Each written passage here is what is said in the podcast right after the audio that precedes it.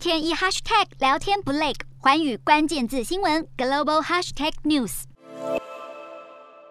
上海超市里，民众大打出手，货架上的商品被抢购一空。上海当局突然宣布分批封城，引发民众恐慌，纷纷涌入超市囤货，甚至爆发激烈冲突。曾表示担心影响经济而不能封城的上海，二十七号新增本土确诊高达三千四百五十例，过去一周新增病例超过一万，疫情急剧升温，当局政策大转弯，突然宣布分区实施封城措施，限制民众外出，大众运输暂停行驶。在首批封控名单上的浦东超市和菜市场，二十七号紧急延长营业时间到隔天凌晨零点。社群媒体上流传，浦东多家超市再次出现抢购人潮，大批民众从店内一路排到店外，人龙据称长达两百公尺。而上海突袭式封锁让许多企业措手不及，传出浦东的金融公司甚至要求员工二十八号凌晨零点后进入办公室，睡在公司。因应当天一早股市正常交易，网友纷纷在社群上嘲讽：上海没有封城，只是先封浦东，再封浦西。